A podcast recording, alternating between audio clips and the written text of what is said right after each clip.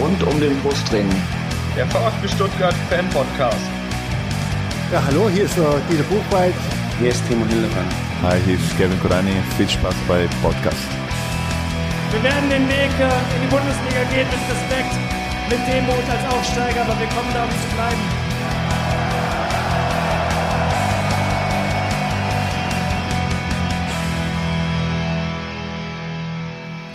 Herzlich willkommen zum Podcast rund um den Brustring. Mein Name ist Lennart und dies ist Folge 31 des Podcasts. Ja, heute hört ihr den Tom nicht.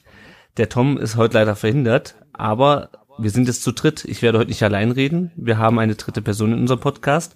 Herzlich willkommen an Bord bei Rund um den, rund um den Brustring, Jenny. Hallo, herzlich willkommen an alle Zuhörer. Ja, ich freue mich, dass ich gefragt wurde und bin jetzt außer mit Terrodaton und anderen Geschichten öfters dabei. genau. Wir sind jetzt also zu dritt und werden jetzt in Zukunft äh, manchmal zu dritt, manchmal zu zweit, je nachdem, wie es gerade passt. Ähm, auf jeden Fall entweder mit Tom, Jenny und oder mir ähm, den VfB begleiten. Und wir haben uns heute natürlich auch einen Gast eingeladen für diese Folge. Das ist diesmal Christian Pavlic von Mein VfB bzw. Podcast. Hallo Christian. Hallo ihr beiden, grüßt euch. Ich gebe einen kurzen Überblick, worüber wir heute reden wollen. Zum einen äh, stellen wir erstmal den Christian vor, wir stellen meinen VfB vor und schauen, was es mit dem Pott Cannstatt auf sich hat. Dann reden wir über die letzten drei Spiele des VfB. Ein Auswärtsspiel in Bremen, ein Heimspiel gegen Leverkusen und ein äh, Auswärtsspiel in Hoffenheim gestern Abend. Wir werfen noch einen kurzen Blick zurück auf die Mitgliederversammlung, die mittlerweile schon vor zehn, elf Tagen stattgefunden hat, Anfang des Monats. Wir blicken noch auf ein paar weitere Themen rund um den VfB, unter anderem das Thema Romero, das Thema, Thema Terodde, vielleicht auch das Thema Scholl, mal gucken. Und wir wählen natürlich zum Abschluss wie immer den Spieler der Folge. Okay, alles klar. Ähm, dann beginnen wir doch einfach mal mit der Vorstellung von Christian.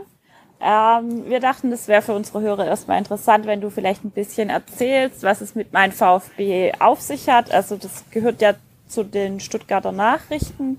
Ähm, was genau machst du bei den Stuttgarter Nachrichten? Erzähl einfach mal so ein bisschen über deine Arbeit. Ja, klar, gern. Also zuerst mal vielen Dank für die Einladung. Äh, das Gerne. hat äh, mich doch sehr gefreut und ähm, ja, unser ganzes Team. Wir sind äh, so im Podcast-Geschäft noch recht frisch, mhm. ähm, sind vor dem Heimspiel gegen den 1. FC Köln zum ersten Mal an den Start gegangen und ähm, das alles ging hervor aus dieser Marke Stuttgarter Nachrichten, mein VfB, das habt ihr schon richtig gesagt. Und ähm, zusammen mit meinem kongenialen Partner, dem Philipp Meisel, versuchen wir Woche für Woche ein paar Infos an den Mann und an die Frau zu bringen und an den Fan vor allem.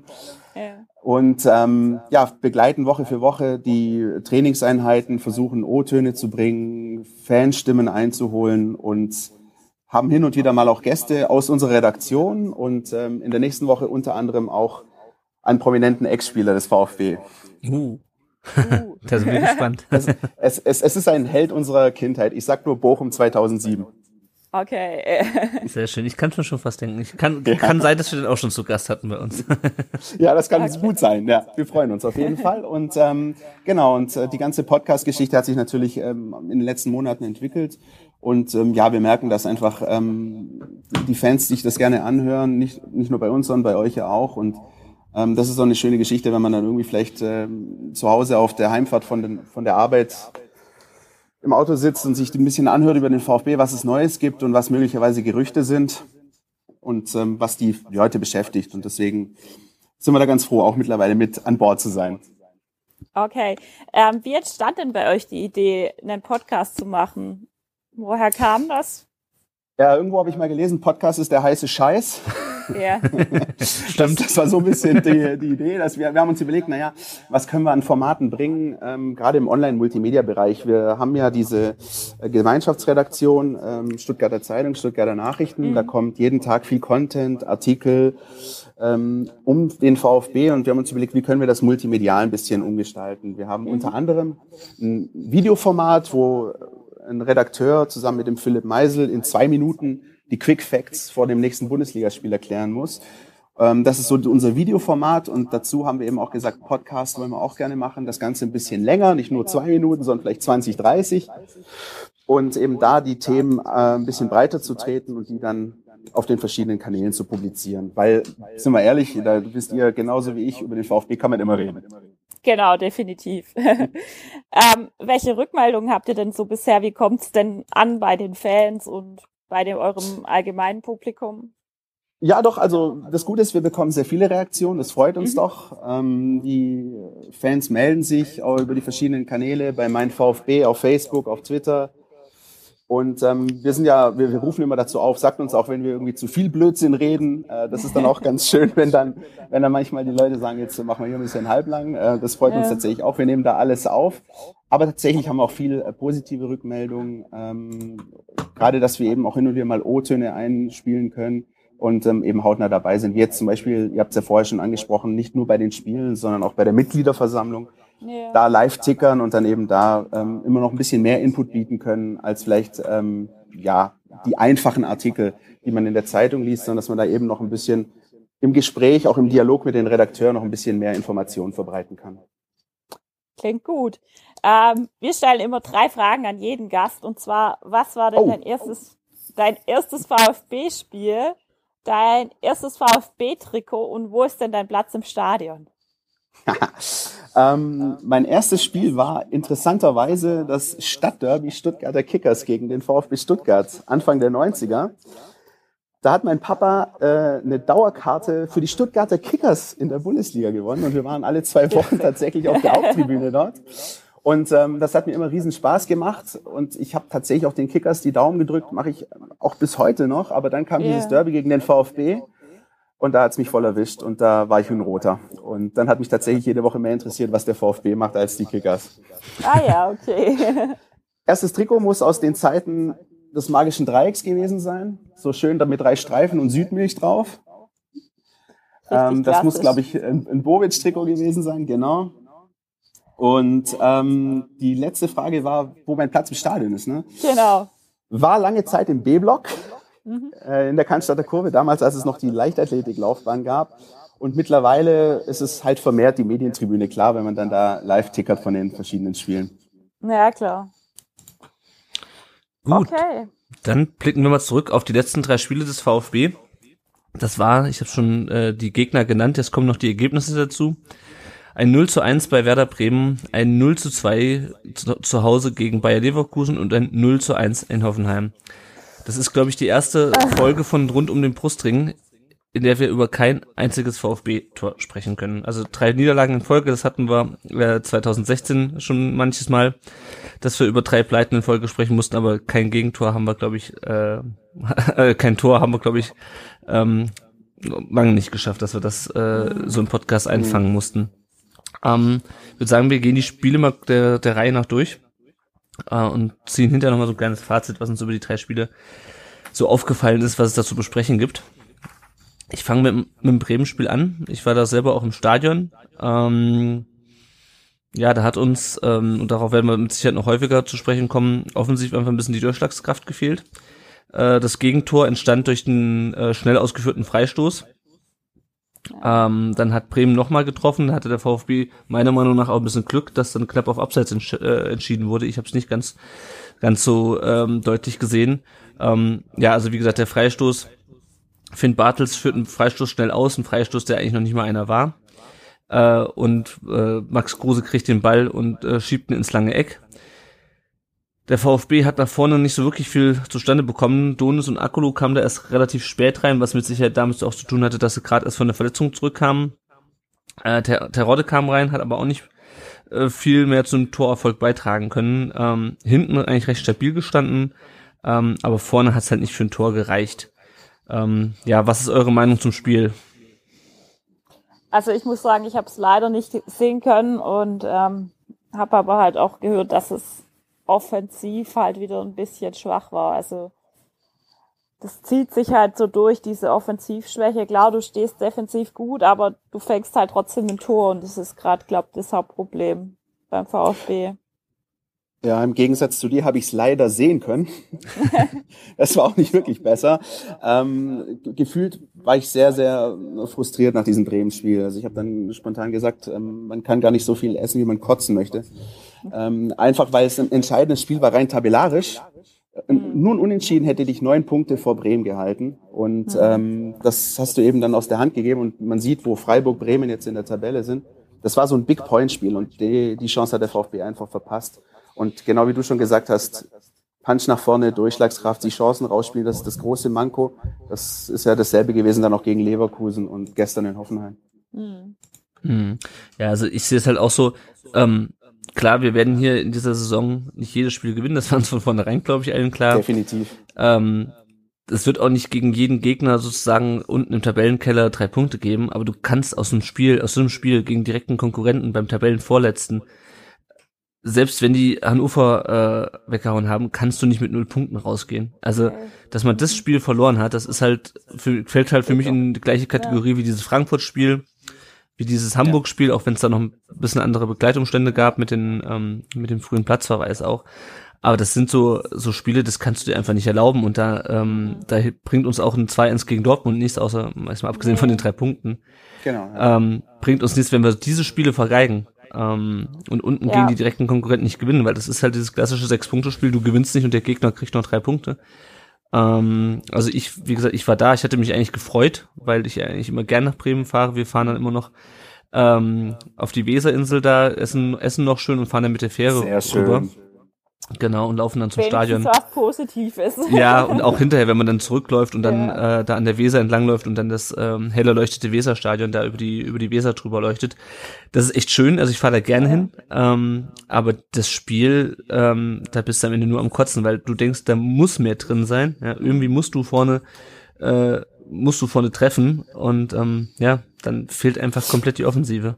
Ja, was mir zum Beispiel auffällt, also das zieht sich auch durch die ganze Saison, plakativ ausgedrückt, wenn du 1-0 hinten liegst, war's das fast. Also wir ja, können da nicht mehr zurückkommen. Das war jetzt in all den letzten drei Spielen so. Äh, da kommt da nicht mehr diese Monsterchance zum, zum Ausgleich, sondern der Gegner hat eigentlich keine Probleme damit, das Ding nach Hause zu bringen. Und das ist so ein bisschen das, ähm, was uns in der zweiten Liga ausgezeichnet hat. Wie oft lagen äh, der VfB damals 1-0 hinten, hat am Ende noch das Spiel gedreht oder auch mal ein schmutziges Tor kurz vor Schluss gemacht. Ja. Das, das kriegst du halt natürlich in der Bundesliga nicht mehr so einfach hin. Ja. Genau, das ist eben das. Und es ist auch, also eben auch diese Störungssituation, die bringen dich so oft raus. Also mir ist es beim, beim Leverkusen-Spiel, da sind wir jetzt noch nicht, ähm, extrem aufgefallen, nachdem da diese Rudelbildung um Askasiba war. Die waren völlig von der Rolle. Die haben sich überhaupt nicht wiedergefunden. Und, und das finde ich halt, sowas musste abstellen als Trainer. Also meine Meinung. Mhm. Ja, und das, das war mir auch äh, gegen Bremen schon klar. Ich habe gesagt, wenn wir jetzt hier in Rückstand geraten, dann kannst du es komplett ja. vergessen. Die stellen sich ja. rein und lassen nichts mehr zu. Und ja. Bremen hat ja, ähm, klar steht, steht hinter uns, steht immer noch hinter uns, aber die haben genauso viel Gegentore kassiert wie wir. Das Problem war denen, genau. war eigentlich die Offensive. Die haben vor dem Spiel hatten die acht Tore geschossen und von denen waren vier gegen Hannover. Und das in, äh, was waren das dann, zwölf Spielen, 13 Spielen? Also ähm, da war klar, die sind defensiv nicht wesentlich schlechter als wir. Und ja, wenn die dann zu Hause in Führung gehen, ja, dann äh, viel Spaß. Und ja, ja. genau das ist halt eingetreten. Und dann, ähm, ich weiß nicht, ob man vielleicht Donis und Akolo früher hätte bringen müssen. Ich weiß nicht, ob die sich dann, ob die einfach nur noch platter gewesen wären am Ende. Ähm, aber ich fand es ein bisschen, ich fand es problematisch, die erst so schwer zu bringen. Ich glaube, einer von beiden ist erst in der paar 70. oder so gekommen. Mhm der Rotte zwischendurch noch. Ähm, ja, aber irgendwie war das, äh, war das einfach zu wenig nach vorne und ich verstehe es ehrlich gesagt in so einem Spiel nicht. Bei den anderen beiden Spielen, klar, das sind bessere Mannschaften, aber gegen Bremen musst du einfach irgendwie, musst du, musst du irgendwie einen reinwirken. ja. Aber du hast zumindest, du hast zumindest die Parallele, also jetzt nicht gerade mit Leverkusen, aber wir können ja schon mal, ich weiß nicht, ja. leicht nach vorne gucken. Also Gerne. Bremen und Hoffenheim war ja fast der gleiche Spielfilm. Der VfB hat in der Anfangsphase eine hundertprozentige Chance, um 1 zu 0 in Führung mhm. zu gehen. In Bremen war es Asano, äh, in Hoffenheim war es Berkay Ötchan. Ja. Die laufen allein aufs Tor zu. Das Ding musst du machen. Wenn du 1-0 führst, das klingt so leicht, aber dann läuft das Spiel anders. Du machst es nicht und der Gegner macht mit der ersten Chance das Tor. Ja. Das ist das große Problem. Ja. ja, und das ist halt aber auch das Schmerzhafte, weil das mich immer irgendwie wieder zurückwirft in die Abstiegssaison und an die vielen Chancen, die ja. ein gewisser Timo Werner liegen, liegen ließ, ein gewisser Martin Harnik liegen ließ. Ja, also das ist halt so gerade im Moment ein bisschen History Repeating und kann es ja, ja eigentlich nicht sein, weil es ja eine komplett andere Mannschaft ist und das ja. Ja. Das einzig Positive, darüber haben wir heute gerade ein bisschen im Kollegenkreis in der Redaktion gesprochen, ist vielleicht, dass dieses Manko, worüber wir gerade sprechen, jetzt zutage tritt. und mhm. nicht in, im Februar, März. Also ich mhm. weiß nicht, ihr erinnert euch ja an die Abstiegssaison. Ja. Da, haben wir vor, äh, da haben wir vor Weihnachten 3-1 gegen Wolfsburg gewonnen. Und alle haben gedacht, alles super, alles gut. Und dann ging es danach bergab. Vielleicht ist es, wenn es etwas Gutes daran gibt, dass jetzt eben die Defizite da sind, man handeln kann in der Winterpause und weiß, was auf einen zukommt in der Rückrunde und nicht auf dem falschen Fuß erwischt werden kann. Irgendwie. Genau, ja. Ja, ja das habe ich auch nochmal im, ich habe gestern Abend noch schnell im Spielbericht für den, für den Blog noch geschrieben. Das mhm. ist genau das, was ich mir auch vorstelle, dass man jetzt halt, man hat jetzt diese drei schweren Spiele, äh, also ja. von, von den Gegnern her gehabt oder hat, hat es noch eins. Ähm, dann muss man gucken, wo man in der Tabelle steht. Aber hat man äh, die Winterpause, die ja auch nicht besonders lang ist, aber immerhin. Aber dann hat man die zwei, drei Wochen, um wirklich zu gucken, okay, wo müssen wir ansetzen, wo können wir noch eventuell personell nachlegen.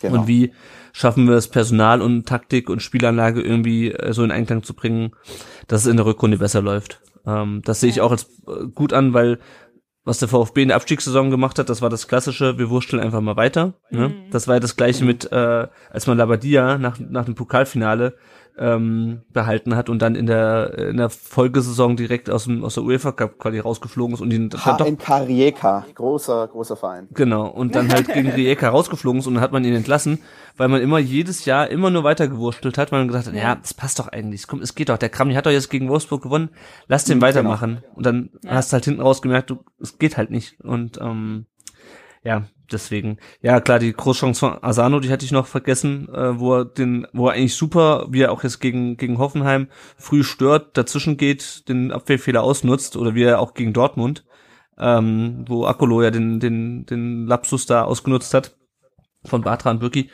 Ähm, ja, und dann muss man halt machen, aber da fehlt ihm, glaube ich, so ein bisschen die Physis zu. Ich weiß es nicht, oder das Selbstbewusstsein. Ja, er muss aus dieser Situation entweder das Tor machen oder einen Elfmeter rausholen. Aber so darf die mhm. Situation nicht enden. Ja. Alexander Zorniger wird vielleicht sagen, das ist vielleicht doch nur Top-Talent. Wer weiß. Ja, also alles in allem ein sehr frustrierendes Spiel und ich glaube, da schließt sich das Spiel gegen Leverkusen auch an. Das habe ich jetzt wiederum nicht gesehen, weil ich mhm. kein Geld für den Eurosport-Player ausgegeben habe und auch äh, nicht ins Stadion konnte an dem Freitag. Ähm, ja, vielleicht könnt ihr noch mal kurz ein bisschen das, ähm, das, das Spiel beschreiben. Ähm, ich weiß, kann noch mal kurz was zur Aufstellung sagen. Also im Spiel wurde die Fünferkette personell ein bisschen umgestellt. Äh, Andy ja. Beck äh, saß auf der Bank, Pavard ist nach rechts gerückt. Marcin Kaminski hat sein Comeback gefeiert, zentral, beziehungsweise in die links, glaube ich, ne? Link, ja, zentral war Bartstuber ja. und er links. Ähm, ja. Ja, also Power auf rechts das hat mir persönlich jetzt nicht so gut gefallen. Ähm, Kaminski war nicht so schlecht. Ähm, es war okay. Also für die lange Zeit, die er weg war, fand ich es in Ordnung, wie er gespielt hat. Ähm, ansonsten war das Spiel halt auch, wir hatten so viele Chancen und die Chancenbewertung war einfach total schlecht. Leverkusen hatte in dem Spiel tatsächlich fast nur die zwei Chancen, die tatsächlich zum Tor geführt hatten. Sonst standen wir vorne auch relativ stabil, in Anführungszeichen. Ähm, und man hat hinten halt einfach wieder nicht getroffen. Das war halt schade. Was mir da auch halt erschreckend aufgefallen ist, war, dass die ähm, Stimmung im Stadion danach den 2-0 erschreckend schlecht wurde. Also da sind auch ganz viele gegangen. Das habe ich jetzt schon lange nicht mehr so erlebt in der zweiten Liga. Ich glaube, das letzte Mal gegen Dresden. Und ähm, ja, wir können im Endeffekt froh sein, dass wir an dem Tag überhaupt zu elf vom Feld gegangen sind, weil das Askasiba-Foul ja auf jeden Fall rot war. Also da gibt's ja, glaube ich, nichts zu diskutieren. Ich weiß nicht, wie ihr das seht. Ansonsten ja. waren ein paar diskutable äh, Szenen dabei von Aitikin, wo man sich ziemlich aufgeregt hat, weil eben seiten VfB vieles gepfiffen wurde und seitens Leverkusen fast äh, nichts. Es gab, glaube auch eine Szene relativ am Schluss, ähm, wo Baumgartel im Strafraum lag und einfach gar nicht abgepfiffen wurde und weiterlaufen lassen wurde, weitergelaufen. Also das Spiel weitergelaufen ist, das würde ich sagen. Es ging halt weiter. genau, ja, genau. Ähm, ja, ja, also soll ich euch mal was sagen? Ja. ja. Ich war im Kalenderjahr 2017 bei jedem Heimspiel vor Ort, aber nicht gegen Leverkusen. Okay. ist, kein, ist kein Scherz. Ich hoffe, es besteht kein Zusammenhang darin. Aber ich bin am Samstag okay. gegen die Bayern da. Vielleicht ja, schauen wir mal. Ähm, ich glaube, selbst das wird nicht helfen, aber ja, das glaube ich auch. Lass uns mal überraschen. Ähm, ich glaube, die Geschichte ist kurz erzählt des Spiels. Äh, der Gegner war auch ein Tick besser, ähm, ja. hat die Chancen genutzt. Einziger großer Lichtblick war aus meiner Sicht Anastasius Donis, der hat ein tolles Spiel gemacht. Hm. Auf jeden Fall, ja. Ja. Genau. Ähm, mit der Umstellung in der Abwehr, Andi Beck auf, auf der Bank ähm, und Kaminski Trainer. Also ich glaube, Kaminski sah bei beiden oder zumindest beim 1-0 nicht so wirklich gut aus. Ähm, ist aber halt auch, wie gesagt, eine andere, äh, ein anderes Kaliber von Gegner, ähm, mhm. als teilweise auch in der zweiten äh, Liga, wo er häufiger gespielt hat. Mhm. Ähm, aber die Umstellung, das Beck raus und Pavard auf rechts, meinte, das war äh, bei Beck leistungsbedingt oder eher taktisch bedingt von, von Wolf? Schwer zu sagen. Weil würde ich auch nicht äh, mich in irgendeine Ferndiagnose wagen. Hm. Ja. Also es, es fällt, weil es fällt ja schon auf, ich meine, Kaminski, klar, war wieder fit, aber ist jetzt ja normalerweise auch nicht unbedingt jemand, wo du sagst, oh, den müssen wir unbedingt in die, in die Mitte stellen, wenn der fit ist. Mhm. Ähm, oder der muss unbedingt von Beginn an spielen. Deswegen habe ich mich gefragt, ob Wolf da Beck einen kleinen Denkzettel verpassen wollte. Ähm, über Beck reden wir, glaube ich, in jeder Folge. Und nicht nur wir. Ähm, mhm. ja, ist die, weiß ich nicht. Ähm, hatte ich zu, zumindest den Eindruck, dass das, äh, dass es was damit zu tun hatte. Können wir nicht beurteilen. Wäre jetzt, wie gesagt, Kaffeesatzleserei. Ja, ja, ja. Müssen oh, wir Hannes bei uns gäbe das zwei Euro für die Saisonspende. Oh. Kaffeesatzleserei. Stark. Ist es bei euch das so wie im Doppelpass mit, mit Schweinchen? So ähnlich, ja. Wir sammeln tatsächlich gerade für jede Phrase, die wir dreschen, zwei Euro für die Aktion Stuttgart hilft, äh, der Stuttgarter okay. Nachrichten und hoffen, dass da am Ende ein schönes Sümmchen zusammenkommt. Okay, dann sage ich jetzt anstatt Kaffeesatzleserei müssten wir Hannes Wolf fragen, dann ist es vielleicht. Ähm, da müssen Sie den Trainer fragen. Fällt mir das so ein. Nicht, nicht mir. genau. Ähm, ja, es war auf jeden Fall die erste Heimniederlage auch in diesem Jahr, in diesem Kalenderjahr 2017. Ähm, schöne Serie, können wir uns nur leider jetzt auch nichts mehr von kaufen. Mhm. Ähm, trotzdem natürlich Eindruck, äh, schon eindrucksvoll, äh, dass man jetzt in der zweiten Liga äh, kein Heimspiel verliert. Ist dann, wenn man aufgestiegen ist, weniger überraschend, aber dass man es jetzt auch erst ähm, das letzte Heimspiel, äh, das vorletzte Heimspiel, bis das bis zum vorletzten Heimspiel dauert, ähm, bis man verliert, das ist schon gut und rettet uns, glaube ich, auch so ein ja. bisschen den Arsch schon. Ähm, ja. Also wie gesagt, ich kann zu dem Spiel sonst nicht, sonst nicht viel sagen. Ähm, ist die Frage, war der VfB wieder zu passiv? Ähm, Wäre ich in Unentschieden drin gewesen? Was meint ihr? Ja, Na, schon. Ich glaube nein. Also ich meine, dass Leverkusen da einfach schon gezeigt hat, die haben erstens einen Lauf gehabt und ähm, vielleicht wäre ein Unentschieden drin gewesen, wenn du irgendwie die Null gehalten hast, aber wie wir wissen, ist es schwer. Mhm. Ähm, die, die haben die Situation, ihr habt es angesprochen, da ist 1-0, äh, einfach auch ein Stück weit gepennt, war aber auch gut gespielt von Kollegen Bailey. Ähm, und dann steht es halt recht früh 1-0 und dann ist es schwer. Die zweite Halbzeit war okay, aber ähm, die Chancen hatte Emiliano Insua, glaube ich, ne, mit zwei guten Schüssen. Bernd Leno ja. macht mal wieder ein Spiel seines Lebens vor der Cannstatter Kurve. Es ist dann halt so. Also das ist tatsächlich äh, von den Spielen, über die wir reden, das, worüber ich mich am wenigsten ärgere. Ja, so geht's mir eigentlich auch. Ja, weil das ist, Leverkusen ist einfach stark. Die haben auch, ja. irgendwo habe ich das, glaube gelesen, was sie für eine, für eine Höhe an Transfersummen haben im Vergleich zu uns. Und dann ist es klar, dass du da einfach vor einer ganz anderen Mannschaft steht, stehst, qualitativ. Ja. ja, ist eine gute Truppe und liegt im VfB einfach schon nicht seit Jahren. Ja, schon. Ja, ja, und das ist auch so ein Spiel, also wie gesagt, es gibt ein paar Spiele in dieser Saison, wo ich einfach sage, das sind für mich, ja, nicht unbedingt Streichergebnisse, aber das sind Spiele, in denen ich einfach nichts erwarte. Da hat das Auswärtsspiel in Leipzig dazugehört. Da gehört jetzt am Samstag das Spiel dazu und da gehört halt auch so ein Spiel gegen Leverkusen dazu. Also mir war schon klar eigentlich, dass spätestens gegen Leverkusen diese Heimserie wahrscheinlich reißt. Und ähm, dementsprechend äh, ist es halt schade, dass man damit vor allem ohne Tor rausgeht. Ähm, aber die Niederlage überrascht mich jetzt nicht so sehr. Ähm, eine Niederlage äh, gegen Hoffenheim kann einen eigentlich auch nicht so unbedingt überraschen, aber so wie es gestern gelaufen ist, äh, und damit würde ich jetzt noch zum Hoffenheim-Spiel kommen, kann man es nicht anders bezeichnen als ein richtiges Kackspiel. Ja. Ähm, ja, also wenn man sich das anguckt, ich saß hier, ähm, Donis, Pferdekurs raus, Akolo, äh, ich weiß nicht gar nicht, was es war, äh, aber auf jeden Fall. Eine Brustkorbprellung. Eine Brustkorbprellung, genau. Der Herr Vogt war da sehr äh, aktiv äh, gestern. Ähm, auch früh raus. Ähm, ich fand das Spiel eigentlich, also ich habe es auch nicht im Stadion gesehen, weil mittwochs abends um 18.30 Uhr von Darmstadt nach, nach Hoffenheim fahren ist, äh, oder nach Sinsheim fahren, äh, ist auch nicht drinne, wenn man, wenn man seinen Arbeitstag vernünftig zu Ende bringen will. Ich weiß von Kollegen, die für die letzte, für den letzten Kilometer auf der Autobahn 45 Minuten gebraucht ja. haben. Also es hätte ja. sich, glaube ich, auch nicht wirklich gelohnt. Ja, okay. Ja, dann. Ist, ist auch ähm, völlig normal. Also ich, wir waren vor, wann haben wir da das letzte Mal gespielt? Vor, vor zwei Jahren, gell? Ja, genau. Ja, genau, der war mir auch dort und wir sind, also ich fahre nach Sinsheim 20 Minuten und wir sind fast zwei Stunden vor Spielbeginn losgefahren und waren ähm, zwei Minuten vor Anpfiff im Stadion. Ja.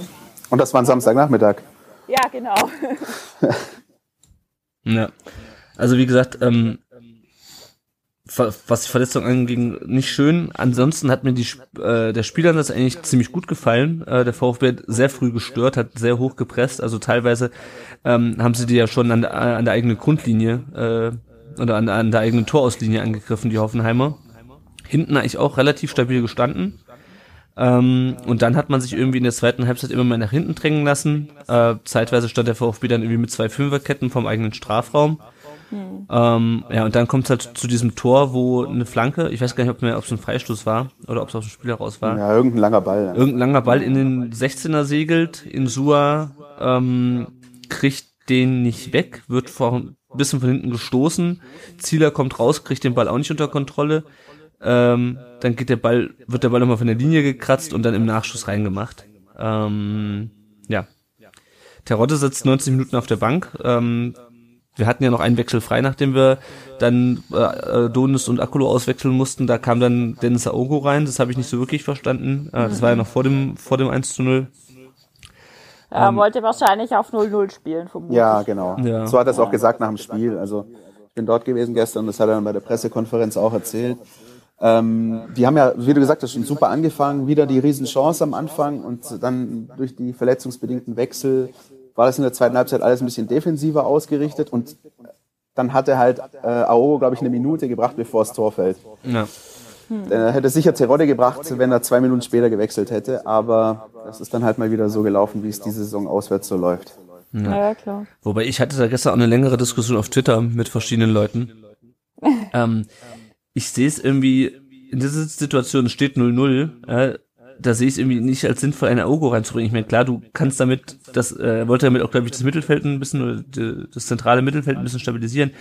Aber so wie ich den VfB kenne, und so denkt natürlich Hannes Wolf nicht, aber so wie ich den VfB kenne, fällt hinten eh irgendwann noch einer rein. Wenn du so, Ja. wenn du so, wenn du die, wenn du so unter Druck stehst, dann bringe ich doch lieber den Terodde rein und habe irgendwie nochmal die Gelegenheit oder die Möglichkeit, einen Lucky Punch zu setzen. Ja, irgendein langer Ball, der durch, durchkullert, ähm, durch die Abwehr, als ein Asano, äh, nicht ein Asano, ein Aoko reinzubringen, ähm, bei dem dann vorne überhaupt nichts mehr geht. Ja, es gab Ja, jetzt diese Saison äh, auswärts gefühlt 12 Spiele, wo du 0-0 hättest spielen können, aber wo immer hinten einer reinfällt. Ja. Und genau das ist der Punkt. Also gestern war es so, du hast immer das Gefühl gehabt, da fällt noch eins gegen den VfB, da fällt noch eins gegen den VfB. Und in dem Moment, wo du denkst, jetzt könnte es vielleicht 0-0 ausgehen, Ja. dann kullert er rein. Das ist, Ja. also man kann Ja. sich einfach nicht drauf verlassen. Ja, und, und das muss er halt auch, also das muss Wolf ja sehen, also dass die Entwicklung da ist, dass es immer wieder so läuft oder immer wieder so passiert. Also ich hatte auch die Situation, ich habe es nicht gesehen, aber ich habe, mein Bruder hat mir per WhatsApp, hat mir der getickert, weil ich echt schlechtes Internet hatte. Ähm, und der schreibt mir auch, ja, Hoffenheim drückt und da holen wir nichts mehr. Und dann war mir sofort klar, wie das Spiel abläuft. Das ist irgendwie so voraussehbar irgendwie in einer gewissen Art und Weise. Und zwei Minuten später schreibt er mir 1-0 Hoffenheim und dann denke ich mir so, so, oh, das darf doch jetzt echt nicht wahr sein. Ob, obwohl ich eigentlich auch positiv überrascht war, dass es zur Halbzeit noch 0-0 stand. Ich hätte da echt mit Schlimmeren gerechnet. Ja, ähm, Hoffenheim hat, glaube ich, 25 Tore geschossen, jetzt dann mit gestern 26. Ähm, und das hat der VfB wirklich stark gemacht. Das Problem ist nur, das hat auch Ron-Robert Zieler gestern nach dem Spiel gesagt, ähm, wenn wir halt vorne nicht viel zustande bringen, müssten wir ja eigentlich immer zu Null spielen, um was zu holen. Und das ist einfach schwer und du hast die Genau. Garantie nicht dafür. Ich weiß nicht, hast, hast du was mitbekommen, Christian? Du warst ja vor Ort. Ähm, ich habe jetzt heute irgendwo gelesen, dass es wohl ähm, nach Abpfiff eine Diskussion auf dem Spielfeld zwischen Badstuber und Wolf gab.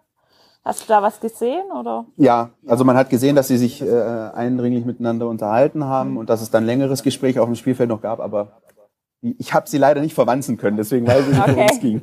Ja. Okay. Ich denke mal, Bartstube ist ja sowieso jemand, der ähm, auch sehr, ja, der einfach diese Führungsspielerrolle auch sehr stark ausfüllt, der ja auch zwischendurch schon mal, ähm, ich glaube, auch drauf bestanden hat, dass er hinten zentral spielt ähm, und der auch generell sich sehr einmischt, auch äh, gegenüber dem Trainer ähm, und Ja. ähm, den, den das auch, glaube ich, nervt, dass man vorne nichts zustande kriegt und dann hinten ähm, hinten immer wieder irgendein dummer Fehler. Also ich meine, Bremen war ja das Gleiche, da haben sie ja kollektiv gepennt.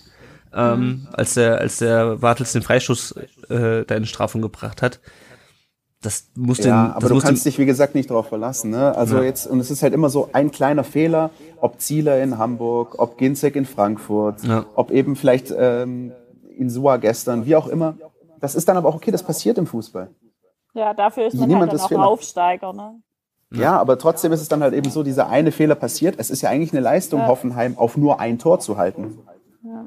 Aber wenn du halt vorne nichts zustande bringst, wird es einfach, wie gesagt, schwer. Was übrigens mir aufgefallen ist gestern, ich war dann vor Ort, ich habe zum ersten Mal leicht vereinzelte Pfiffe aus dem VfB-Block vernommen, als die Mannschaft in Richtung Kurve gegangen ist. Es war jetzt nicht überdimensional, es war jetzt kein Five-Konzert, aber es gab doch schon noch erste Pfiffe. Ich hoffe, dass die Stimmung noch ein bisschen vorweihnachtlich harmonisch bleibt. Mhm, ja. ja. also wie gesagt, das ist ja auch bei Leverkusen, also gegen Leverkusen war es genauso. Also da haben auch schon einige in der Cannstatter Kurve gepfiffen. Ja. Also ich war ja in Bremen auch im Gästeblock. Ähm, da war die Stimmung auch nicht so, so, so super happy. Ähm, weil auch einfach das Spiel so, also du erwartest halt, dass du bei diesem Spiel irgendwas mitnimmst und wenn dann halt am Ende gar nichts rausspringt, ähm, da waren doch schon einige sehr frustriert. Also es haben auch ein paar geklatscht, aber es war jetzt nicht so wie, sagen wir, bei anderen Auswärtsspielen, wo du sagst, okay, hab's probiert, ähm, ging das nicht besser, Gegner ist auch äh, einfach stärker, dann holen die sich auch durchaus mal Applaus im Gästeblock bei der Niederlage ab. Ja, klar. Äh, aber auch in Bremen war die Stimmung schon echt gemischt, ähm, mhm. weil Aufsteiger hin, hin oder her. Bremen steht genauso seit Jahren unten drin, Bremen steht hinter uns, zu dem Zeitpunkt waren es, glaube ich, sieben, acht Punkte hinter uns oder sechs, mhm. aber auf jeden Fall schon deutlich. Da darfst du nicht verlieren, da darfst du einfach mhm. nicht verlieren. Und dann ähm, ja, kommt halt auch die entsprechende Reaktion. Ja, wenn wir uns nochmal jetzt die drei, also schon, wolltest du noch was sagen? Ach, sorry. Ja, ich wollte eigentlich nur mal fragen, wie ihr denn so die Stimmung innerhalb der Mannschaft einschätzt. Also vielleicht auch Christian, du kriegst da ja mehr mit, bist ein bisschen näher dran wie mir.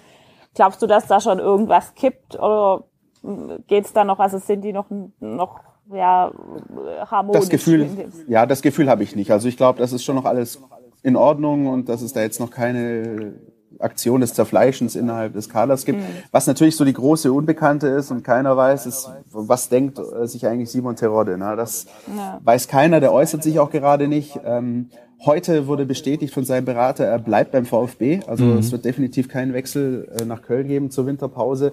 Und trotzdem muss es ihn, glaube ich, unglaublich wurmen. Aber er äußert sich nicht. Vielleicht ist es auch gut. Ich glaube, das spricht auch für ihn. Ähm, ich bin mir auch sicher, dass wenn er dann mal spielen wird, vielleicht ähm, im Pokal in Mainz, da schiele ich so ein bisschen drauf, ähm, dass er da ein bisschen explodiert und vielleicht den VfB in die nächste Runde schießt. Mhm. Mhm. Ja, wenn wir uns jetzt die drei Spiele insgesamt angucken, ähm, ich hatte schon gesagt, die erste Folge, in der wir kein einziges VfB-Tor besprechen können, ist drei Niederlagen am Stück, ähm, seit vier Spielen, also quasi seit dem Sieg gegen Dortmund äh, nicht mehr gewonnen. Ähm, wir sind jetzt, haben jetzt 17 Punkte aus 16 Spielen, äh, haben zwei Punkte Vorsprung auf Platz 16, drei auf Platz 17 und haben aber vor allem nur 13 Tore. Äh, ist in 16 Spielen geschossen. Was meint ihr, und das ist die Königsfrage, was meint ihr, woran das liegt? Liegt es an den Verletzungen? Liegt es an der Spielanlage? Liegt es an den Stürmern? Liegt es an der Taktik? Woran hat er die legen? ähm, ich glaube, es ist die Mischung aus allem so ein bisschen. Ähm, ich glaube, es hat auch viel mit der Spielweise zu tun in der zweiten Liga und in der Bundesliga. Also gefühlt, wie viele Tore hat der VfB in der zweiten Liga geschossen? Flanke in Sua, Kopfball Terodde. Ja. In der Bundesliga wird viel weniger geflankt.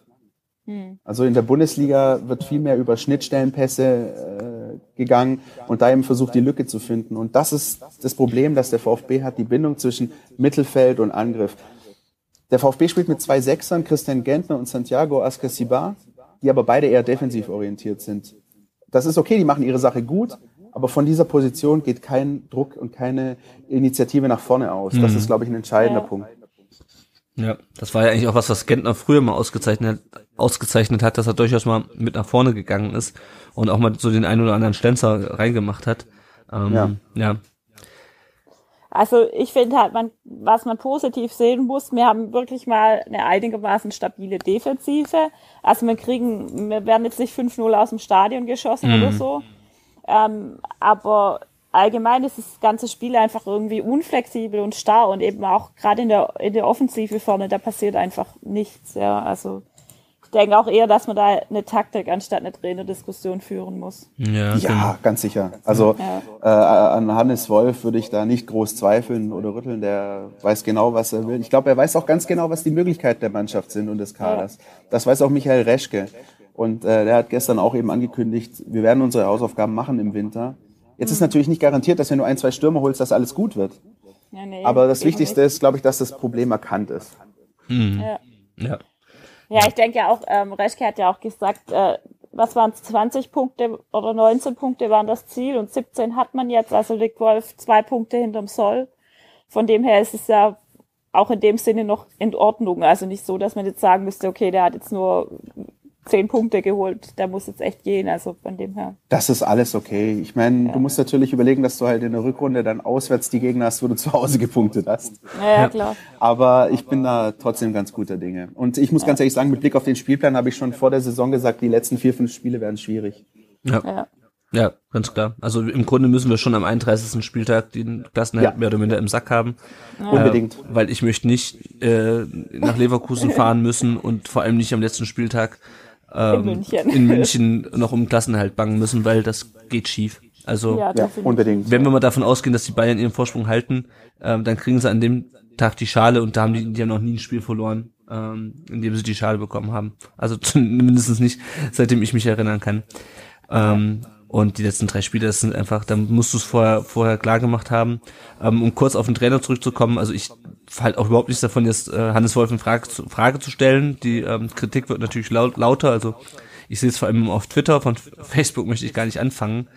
Ähm, und es geisterte immer noch so ein bisschen äh, die Angst bei manchen äh, rum äh, vor der Kurzschlussreaktion, dass nach einer irgendwie deutlichen Niederlage gegen München ähm, Reschke die Reißleine zieht und, und Wolf entlässt.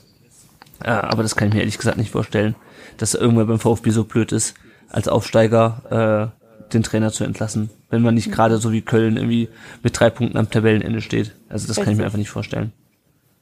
Und ich finde auch eine Trainerdiskussion völlig unang... Also man kann natürlich Wolf kritisieren und kann äh, sagen, also da hat er vielleicht mal nicht gut gewechselt oder man kann die Taktik nicht gut finden, aber ihn grundsätzlich in Frage zu stellen, ähm, finde ich völlig unangebracht. Also da würden wir wieder die Fehler der Vergangenheit wiederholen. Äh, Ja. Indem wir nämlich wieder nur alles, was schlecht läuft, am Trainer festmachen. Ich glaube, da sind wir uns einig. Ja. Ja. Gut, ich wollte das hier nur noch mal festhalten. Sehr schön. Die nächsten, gerne. die nächsten Spiele, die jetzt anstehen, am Samstag daheim gegen die Bayern, die Rückkehr von Sven Ulreich, äh, wobei, nee, im Moment, der ist ja vor dem Abstieg gewechselt, der war ja schon mal, aber zumindest auf dem Platz, äh, ich glaube, damals hat er nicht gegen uns gespielt. Ähm, Spielt er denn am Sonntag?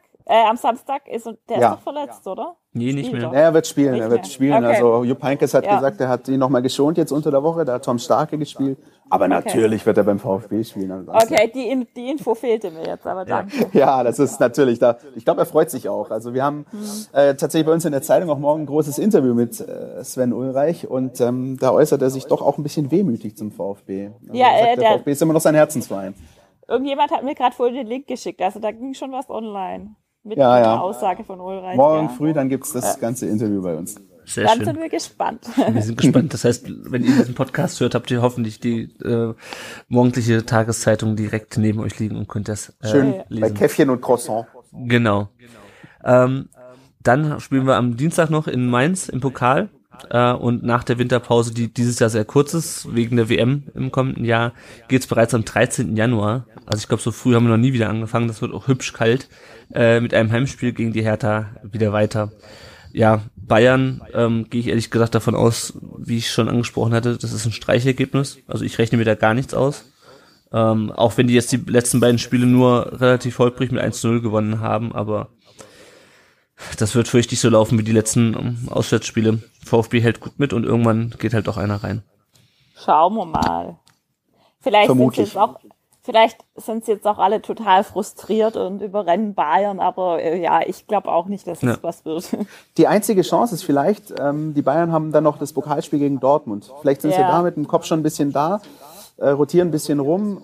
Das Genau. ist so, gut, besser oder schlechter wird's dadurch auch nicht, aber vielleicht Schon, ist das so ein ja. bisschen dieser Hinterkopf. Ähm, Vielleicht ist das eine Chance für den VfB. Ja. Ja, der Vertikalpass hatte das ja schon ganz schön ausgedrückt mit dem Wunder von Cannstatt. Mit einem Ende Genau. zwischendurch. Genau. ja. Ja.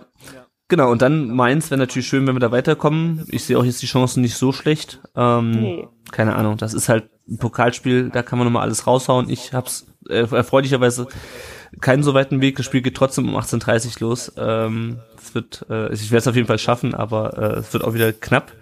Ähm, ja, aber äh, da bin ich eigentlich ganz guter Dinge, dass wir da weiterkommen. Das wäre natürlich schon schön, wenn man da nochmal äh, weiter wär Pokal super. wäre über Weihnachten. Einfach Auch für die fürs Gefühl. vorweihnachtliche Stimmung, genau. Ja, ganz genau, für die viel zitierte vorweihnachtliche Stimmung. So Und wenn sieht's aus. Alex Maxim nicht gegen seinen Ex-Verein trifft, das wäre auch schön. Ja, wobei Lukas Rupp hatte jetzt auch schon nicht so wahnsinnig, auch keine Bäume ausgerissen gestern. Ja. Äh, ich bin da eigentlich guter Dinge, dass die meisten Spieler, äh, gegen, äh, die früher bei uns gespielt haben oder gerade auch die erste Abstiegssaison, ähm, da nicht so viel reißen. Doch, bin ich voll bei euch. Ähm, da gewinnen und dann im Viertelfinale den Sieger Paderborn-Ingolstadt. Oh ja. das doch gut genau. Gut, ich glaube, dann haben wir es zu den Spielen. Genau, Ähm. dann, dann kommt die Mitgliederversammlung. Also Oh ja. da hat der Christian uns vielleicht ein bisschen was zu erzählen. Also wir waren jetzt beide nicht vor Ort, also weder Lennart noch ich. Ähm, erzähl doch mal ein bisschen, wie war denn die Atmosphäre? Also sie war richtig harmonisch, möchte man sagen. Das war auch schon wirklich ein bisschen wie im Advent. Hat noch gefehlt, dass irgendwie die Blockflöten rausgeholt werden und ein paar Lieder gesungen. Äh, Spaß beiseite, das war tatsächlich, man hat gemerkt, dass die organisierte Fan-Community nicht da war. Ne? Es war direkt am Tag nach dem Bremen-Spiel. Ähm, und es waren keine 2000 Mitglieder vor Ort. Ähm, Es war einfach sehr One-Way, keine großen Widersprüche. Die Aussprache war verhältnismäßig kurz. Ich glaube nur vier, fünf Wortmeldungen. Und die Ergebnisse waren dann auch äh, recht deutlich, samt Entlastung, allem drum und dran. Ähm, beein am beeindruckendsten fand ich Thomas Hitzelsberger, der in den, äh, ins Präsidium gewählt wurde, ins Erweiterte, ne? und äh, der dann dafür zuständig ist, auch die anderen Abteilungen des Vereins ähm, zu repräsentieren. Und er stand dann plötzlich vorne und hat die Erfolge der Leichtathleten des VfB vorgelesen und da gab es Applaus im Plenum. Das war, glaube ich, zum ersten Mal, dass nicht nur über Fußball geredet wurde bei der Mitgliederversammlung. Also ich glaube, dass das ein ganz wichtiger Punkt ist und Thomas Hitzelsberger ein ganz wichtiger ähm, oder einen ganz wichtigen Posten hat, um hier die, die Bindung beizubehalten. Ansonsten eine Mitgliederversammlung, die eigentlich ja stattgefunden hat, weil sie stattfinden musste, aber die großen Baustellen war, waren ja schon aus dem Weg geräumt mit äh, Ausgliederung und der Wahl des Präsidenten davor. Hat, hat man irgendwas zum Thema Terminauswahl gesagt, warum man das so gelegt hat? Und viele haben ja auch kritisiert, dass es ähm, ja in der Messe außen war, ähm, also den Ort dann auch kritisiert, wenn wir hinkommen. Wurde da Ja, also- so- Also Zum, zum Termin selbst wurde nichts gesagt, zu der Standortwahl schon. Das war wohl so, dass ähm, Schleierhalle und Porsche Arena schon belegt waren, schon länger. Da ist irgendein komm, Appassionata, Pferdeshow, was auch immer. Also irgendwas, wo auch ganz viele Menschen hinwollen. Und ähm, sie hatten wohl dann die Räumlichkeiten zur Verfügung an der Messe. Da hat es ja auch Hallen ohne Ende. Die Halle selbst war Ja, aber völlig klar. überdimensioniert. Also da gab es viele, viele leere Plätze. Ähm, aber die Standortwahl wurde zumindest damit begründet, dass eben im Neckarpark alles belegt war. Okay. Ja. Ja, du hast gerade schon angesprochen, Hitzelsberger und Geiser wurden ja ins Präsidium gewählt. Ähm, und dann wurde noch der Vereinsbeirat ähm, äh, gewählt. Ich weiß nicht, ob du diese Diskussion und den ähm, Erich Herberle heißt er, glaube ich, ne? Mit Erich heißt er, glaube ich, mit Vornamen. Hägele, glaube ich. Hägle. Ach ja, wie komme ich denn auf Herberle?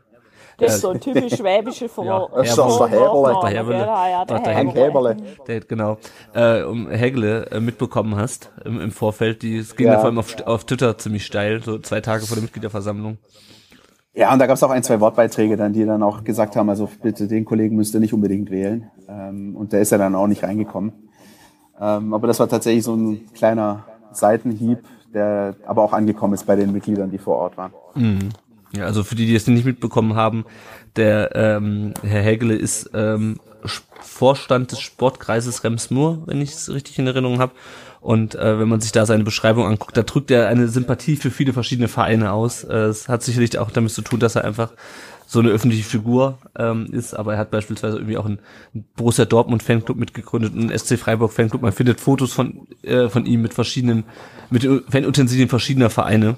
Ähm, Und ähm, ja, das hat dann auch, glaube ich, dann äh, ist auch bis auf die Mitgliederversammlung geschafft. Ja, ansonsten zum Vereinsberat. Ähm, kann man dazu noch was sagen? Wie hast du die Leute so wahrgenommen?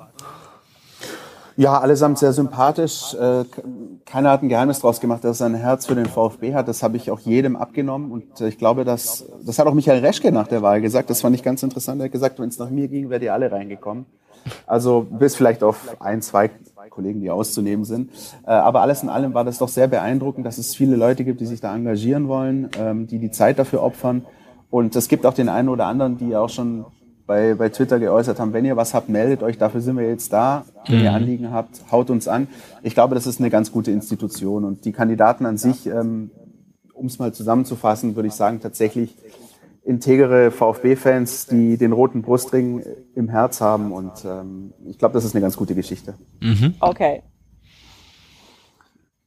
Genau, Was ist so dein, dein, dein Fazit zur Mitgliederversammlung? Denkst du, die nächsten werden eh nicht schlecht besucht werden oder? Ja, das ist die große Frage. Ähm, die haben wir uns auch schon in der Redaktion gestellt. Das Entscheidende ist, der VfB darf die Basis nicht verlieren. Hm. Und ähm, ich hoffe, ich persönlich hoffe, dass die Entwicklung eben nicht so bleibt, dass auch die organisierten Fans wieder hingehen, auch ihre Meinung kundtun. Ich finde, das ist ganz, ganz wichtig. Ähm, und nicht einfach ähm, so ein bisschen sagen, aufgeben und sagen, auf uns wird er eh nicht mehr gehört. Wir sind jetzt raus, ähm, der, der Profifußball ist ausgegliedert und wir sind nur noch Kunden. Ähm, dem ist teilweise so, aber nicht ganz. Ähm, der, der, Verein ist immer noch ein Verein. Und ähm, mhm. auch wenn die Profiabteilung nicht mehr dazugehört, ist es, finde ich, ganz wichtig, dass die, dass die Basis dabei bleibt. Also ich kann es euch nicht sagen. Ich hoffe aber, dass ähm, die Fans weiter lautstark bleiben und ihre Meinung kundtun, weil das ist ja ganz, ganz wichtig. Genau das, finde ich, macht ja den VfB aus, dass es so ein lebhafter, lebendiger Verein ist mit vielen Fans und vielen Strömungen. Mhm. Ja.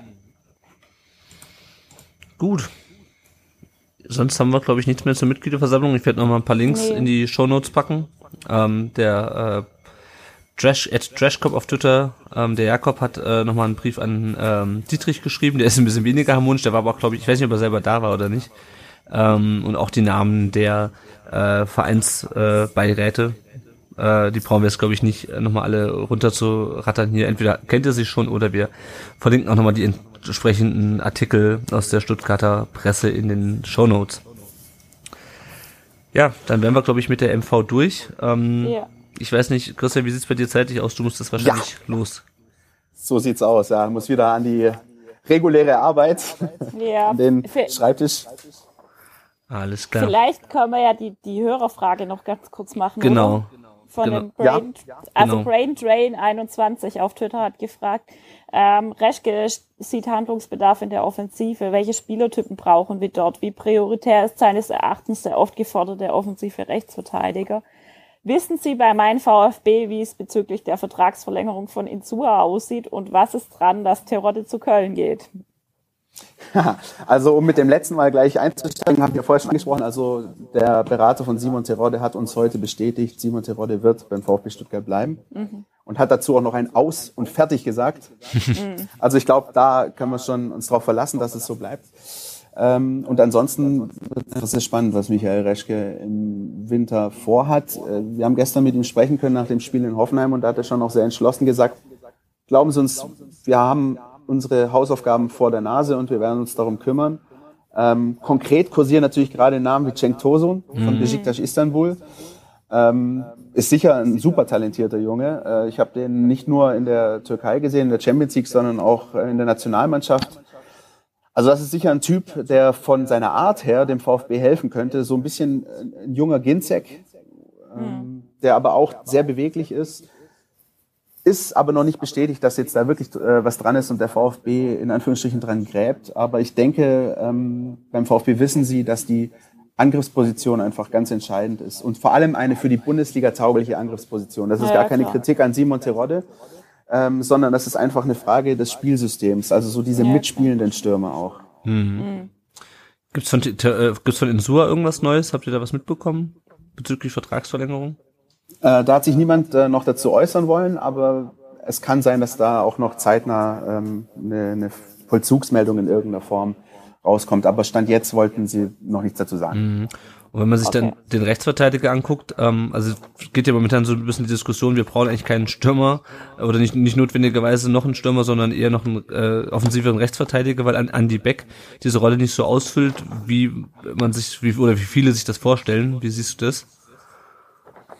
Ja, ähm, schwierig. Ich meine, Andy Beck, ihr habt ja auch schon oft über ihn diskutiert, wir in unserem Podcast statt auch. Er ist halt eine, ein Verteidiger, der seine Rolle oldschool interpretiert. Er wird nie derjenige sein, der groß bis an die Grundlinie vorgeht. Das ist halt die Frage, möchtest du diese Spielform ändern? Möchtest du jemanden, der weiter vorgeht? Dann bräuchtest du quasi einen geklonten Pavard nochmal auf rechts. Mhm. Ähm, wenn das der, der Wunsch ist, dann denke ich, wird man auch da handeln, wenn es entsprechende Spieler gibt auf dem Markt. Ähm, aber auch auf Andreas Beck äh, ist es schwer, irgendwie jetzt groß da, da was zu sagen oder ihn zu kritisieren. Klar ähm, ist das im Spiel nach vorne einfach ein Problem. Und wir wissen, dass das Spiel nach vorne ähm, eine Never-Ending Story diese Saison ist. Aber ihn wirst du nicht mehr ändern. Also seinen mhm. Spielstil, den hast du. Und ähm, dann ist mhm. eben die Frage, wie gehst du damit um? Ja, das war ja das, was wir vorhin auch schon gesagt haben, dass man sich jetzt einfach in der Winterpause Gedanken machen muss, äh, wie reagiert man auf die Hinrunde, äh, wie stellt man eventuell das System um oder ähm, genau. ja, wie, wie verstärkt man die Mannschaft, damit es passt. Ich, ich bin prinzipiell Fan von diesem Fünfer-Dreier-Kette-Ding. Äh, also ich finde das gut. Ähm, das ist ja auch zeitgemäß. Ähm, wir haben auch genug Phasen gehabt, auch in dieser Saison, wo es mit Viererkette gefährlich hinten aussah. Ähm, aber du brauchst halt eben dann diese agilen Flügelspieler. Ja, auf jeden Fall. Gut, dann okay. ähm, vielen Dank, dass du dir die Zeit genommen hast heute für uns. Ähm, sehr, sehr gerne. Hat großen Spaß gemacht. Hat uns auch Spaß gemacht. Genau. Ähm, wir wünschen dir dann jetzt natürlich noch eine ruhige Spätschicht. Danke euch. Ja, drei Stunden geht's noch. Das werde ich überstehen. Alles okay. Klar. Also, schönen Abend dir. Danke euch. Macht's, Macht's gut. gut. Ciao. Ciao. Ja, dann machen wir einfach, äh, weil wir gerade noch ähm, zu den weiteren Themen gesprungen sind, machen wir einfach direkt da weiter. Also um das nochmal kurz mit dem Christian abzuschließen, der hatte ja. heute leider nur eine Stunde Zeit, ähm, die hat er sich aber gern für uns genommen und da sind wir auch sehr dankbar für. Ähm, hört auf jeden Fall mal in Podcast rein, äh, den Podcast von Stuttgarter Zeitung und Stuttgarter Nachrichten. Äh, den Phil Meisel hatten wir auch schon zu Gast hier, also immer sehr interessant, ein bisschen kürzer als bei uns, ähm, aber dennoch sehr interessant und man muss für Phrasen zahlen. Das ist bei uns auch nicht so. Mal schauen, müssen wir, müssen wir vielleicht auch mal einführen. Mal gucken. Vielleicht, ja. Ähm, genau, wir machen weiter mit den weiteren Themen. Ähm, ich sage nochmal kurz, wie es bei der zweiten, der A-Jugend und der B-Jugend seit der letzten Folge ähm, steht. Äh, der VfB 2 hat immerhin mal wieder nicht verloren. Es war, es war nur ein Spiel seitdem, ein 1 zu 1 in Elversberg. Momentan spielen sie zu Hause gegen Kassel und sie führen 1 zu 0 nach einem Tor von Sessa in der 48. Minute.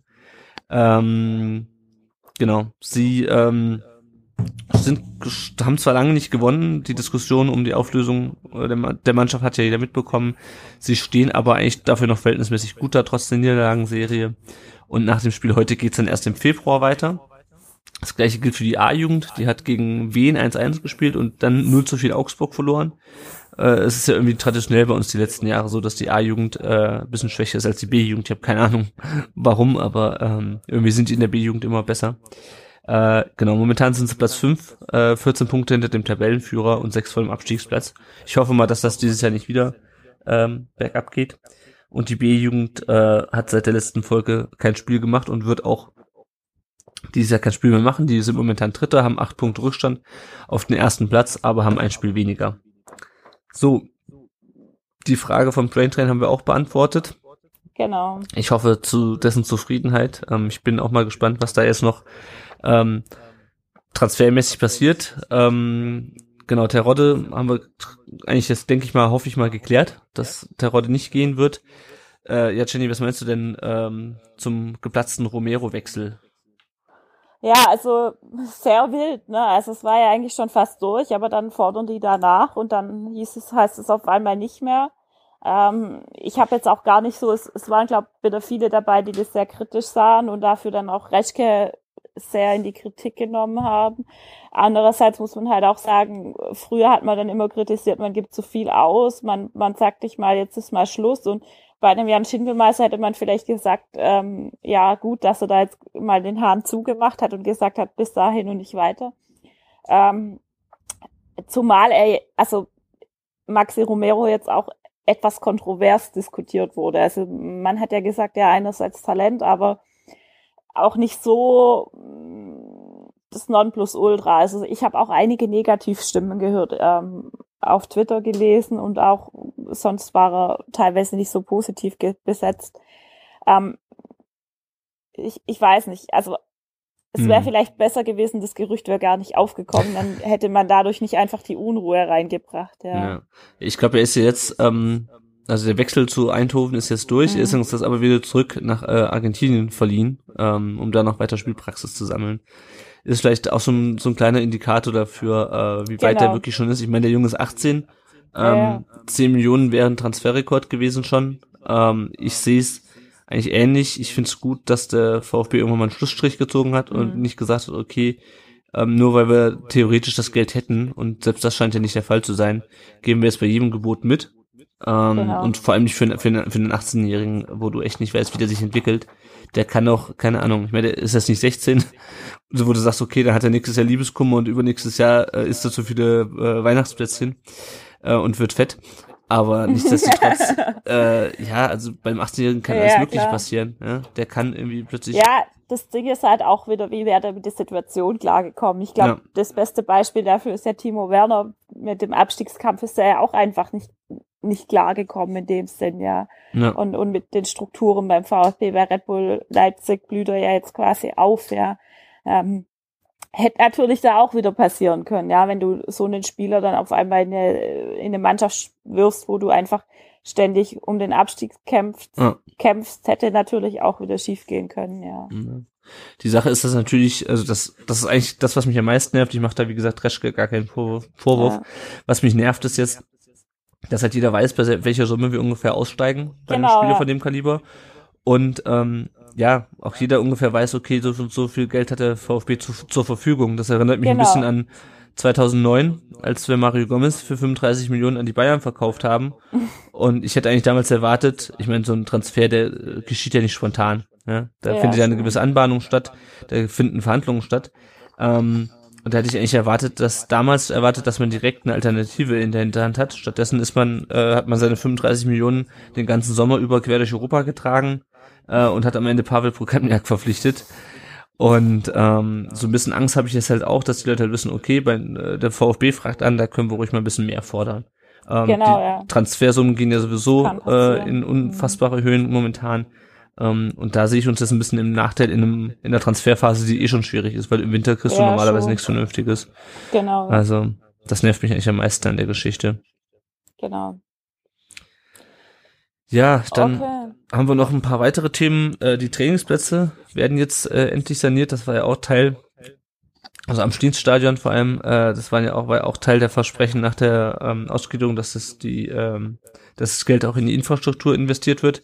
Ähm, wir sollten noch kurz über Mehmet Scholl reden, der ähm, mal wieder äh, ich weiß nicht, bei anderen Podcasts haben sie den Dummschwätzer der Woche, ich glaube beim Eintracht-Podcast von, beim Eintracht Frankfurt-Podcast. ähm, Scholl ist für mich schon jetzt Dummschwätzer des Jahres im Grunde, weil er im Grunde gesagt hat, naja, wir haben halt dieses, diese ganzen Trainer, die alle selber nicht gespielt haben, äh, die auch einen Spieler nicht als Spieler annehmen, sondern den nur irgendwie auf dem Feld hin und her schieben. Ähm, und da werden wir noch unser blaues Wunder erleben mit den ganzen Wolfs und Nagelsmann und ich weiß nicht, wen er da noch mit reingezogen hat. Ähm, also ich muss sagen, mir geht mir mit Joy eigentlich nur noch auf den Keks. Ähm, mhm. Ist jetzt auch zu Recht rausgeflogen da bei der ARD, finde ich. Früher fand ich den eigentlich mhm. ganz nett, aber da hat er auch die Klappe gehalten. Ich weiß nicht, wie du ähm, seine Äußerungen da findest. Also ich habe es nur am Rande mitbekommen, aber ich finde halt gerade Wolf zu unterstellen, dass jetzt irgendwie ähm, den Spieler nicht als Ganzes sieht, das finde ich schon heftig, weil Hannes Wolf äußert sich immer sehr differenziert über die Spieler und man hat auch irgendwie als Außenstehender das Gefühl, dass er sehr wohl weiß, wie welcher Spieler einzusetzen ist. Und ähm, ich weiß auch nicht, was man mit Scholder geritten hat, ehrlich nicht. Also kann ich echt nicht nachvollziehen, wie man das zu so einer Äußerung kommt. Ja. ja. Aufmerksamkeit wahrscheinlich. Ja. Und die letzte Neuigkeit, das ist hier immer so ein bisschen unser News-Segment, auch wenn das natürlich nach äh, zwei Wochen manchmal schon ein bisschen alt ist. Äh, Michael Reschke hat ja im Rahmen dieser ganzen Diskussion um die Auflösung der zweiten Mannschaft auch bei der DFL beantragt, dass es ein kurzfristiges Zweitspielrecht ähm, mhm. für Talente geben soll, dass also äh, Mannschaft, äh, Spieler bei anderen Mannschaften für einen äh, Zeitraum äh, geparkt werden können oder verliehen werden können, der äh, kürzer ist als die übliche Leihdauer von mindestens irgendwie einem halben Jahr. Ähm, das wurde aber von der DFL abgelehnt. Ähm, Ja, also das hatten wir ja in der letzten Folge, wo Ja. ich dabei war, auch schon diskutiert. Da haben wir ja auch schon gesagt, wir sind uns ziemlich sicher, dass es so nicht funktionieren wird. Ne? Da haben wir uns, glaube ich, auch ziemlich einig. Also Ja. es war irgendwie auch absehbar, ja. Ein bisschen, ja, auf jeden Fall. Ja. Okay, dann kommen wir jetzt zum Spieler der Folge, oder? Ganz genau. Ja. Ähm, also ihr habt wieder auf dem Blog ähm, die Möglichkeit, den Spieler der Folge Nummer 31 zu wählen. Mhm. Sieger der letzten Folge ist ähm, der Timo Hildebrand geworden. Er ist ja unser Rekordtorhüter und war 885 Minuten ohne Gegentor und hält damit immer noch den VfB-Vereinsrekord. Nicht nur das, ich glaube sogar den in der Bundesliga. Genau, den in der Bundesliga, das wollte ich jetzt gerade noch als Sorry. zweites erwähnen. ähm, den hält er auch immer noch, also er verdienter äh, Spieler der Folge 30. Ähm, die Nummer 31 trägt aktuell Berkay Özcan, der in letzter Zeit übrigens sehr starke Spiele macht. Äh, leider gebürtiger Karlsruher, wofür er jetzt wahrscheinlich eher nichts kann. Er kam 2013 als 15-Jähriger vom KSC ähm, zum VfB und hat sein Profidebüt ähm, gegen St. Pauli letztes Jahr am ersten Spieltag ähm, gegeben. Glücklicherweise zuletzt äh, bis 2021 verlängert. Also an den Arsenal-Gerüchten scheint wohl doch nichts dran Ja, zu da sein. habe ich auch damals schon vermutet, dass da nichts dran Genau. ist. Ja, also Profidebüt in der Startelf, äh, muss man dazu sagen. Ich glaube, der hat vorher schon mal gespielt, aber zum ersten Mal in der Stand, Startelf stand er letztes Jahr gegen St. Ja, Pauli im ersten genau. Spiel. Ja. Genau. Ähm, dann gab es mit der Nummer 31 noch der, den Arianit Ferrati, der war 2015 bis 2016 bei uns. Moment, Ähm, Moment, Moment, nicht ganz immer. Das ist immer die Zeit, in der die die ähm, Ah, Rücknummer ja, das, die, die Rückennummer trug. Okay, okay, Genau. alles klar. äh, der ist tatsächlich gebürtiger Stuttgarter, ähm, kam 2011 als 13-Jähriger aus Degerloch und ist mit der B-Jugend Meister geworden. Äh, man hat ihn hier so ein bisschen als großes Talent gefeiert, aber der blieb auch so ein bisschen hinter seinen Hoffnungen zurück. Äh, ja, und man hat dann ein bisschen hinterhergeheult, als er nach dem Abstieg zum HSV ging, aber er ist dann dort direkt nach Düsseldorf verliehen worden und von dort aus nach Aue. Und ich, ich weiß jetzt auch nicht, hast du da Infos, ob er da aktuell spielt oder wie es da aussieht? Auch nicht so, auch eher nicht, so- auch ja. nicht so richtig. Also ich glaube, der hat vier Spiele bisher gemacht für Aue oder so. Also ähm, ja. Genau. Also bleibt da auch so ein bisschen hinter den Erwartungen zurück. Also vielleicht ganz gut, dass man dann, dass er dann tatsächlich gegangen ist. Ja, der galt irgendwie mal als der, als der heiße Scheiß. Ja, ähm, schon. Und dann äh, war es irgendwie vorbei. Ja. Das ist es halt, ne? Also ne, als, mit 18 galt er als der heiße Scheiß, jetzt ist er 20, glaube ich. Und ähm, ja, spielt in Aue. Ja. Ähm, dann hatten wir noch äh, Shinji Okazaki, der trug die Nummer 31 von 2010 bis 2013. Er kam zu uns 2012 von Shimizu S-Puls. Ja, japanische Vereinsname. genau. Und hat in 63 Spielen 10 Tore gemacht. Allerdings ist er da immer ein bisschen falsch als Mittelstürmer eingesetzt worden und ist dann zu Mainz gegangen und hat in 65 Spielen grandiose 27 Tore gemacht, was glaub ganz gut ist, gell? Ja, bei uns waren es, glaube ich, nur 10 oder, oder 11 oder sowas. Also, Genau. Ja, 63 Spiele, 10 Tore, ja. Ja. Ähm, seit 2015 ist er jetzt in Leicester City, also ist auf die Insel gewechselt und ist dort ähm, englischer Meister geworden. Hat auch 100 Länderspiele für Japan gemacht. Dann gab es noch einen gewissen Herr Alessandro Riedle, den ich ehrlicherweise auch überhaupt gar nicht auf dem Schirm mehr hatte. Der hat von 2009 bis 2010 ähm, die 31 getragen. Ähm, der kam auch 2009 erst von den Grasshoppern Zürich Mhm. ähm, und ist von dort ähm, dort dann auch wieder hin zurück. Er hat ein, Tor für die zweite hat er geschossen und spielt heute in der ähm, dritten Schweizer Liga. Ist der Sohn von Kalle Riedle, der 1990 Weltmeister geworden ist. Genau. Runter. Okay, dann mal weiter. Dann hatten wir noch Alexander Stolz. Der kam 2005 aus Nottingham zum VfB, trug das Trikot mit der 31 von 2006 bis 2008 und äh, war Torhüter. Meist zweiter oder dritter Torhüter und hat nur ein Spiel gemacht im UI-Cup gegen Ramenskoje. Wo, wo liegt das? Das ist irgendwo bei Moskau. Okay, also russischer Genau. Verein, genau. Ähm, der spielt mittlerweile in Hoffenheim. Weiß nicht, von dem hat man auch nicht mehr wirklich was gehört. Nee, das ist so ein klassischer zweiter, zweiter bis dritter Torwart, glaube ich. Genau. Also. Dann hatten wir noch Diego Benaglio. Der war von 2002 bis 2005 mit der 31 unterwegs.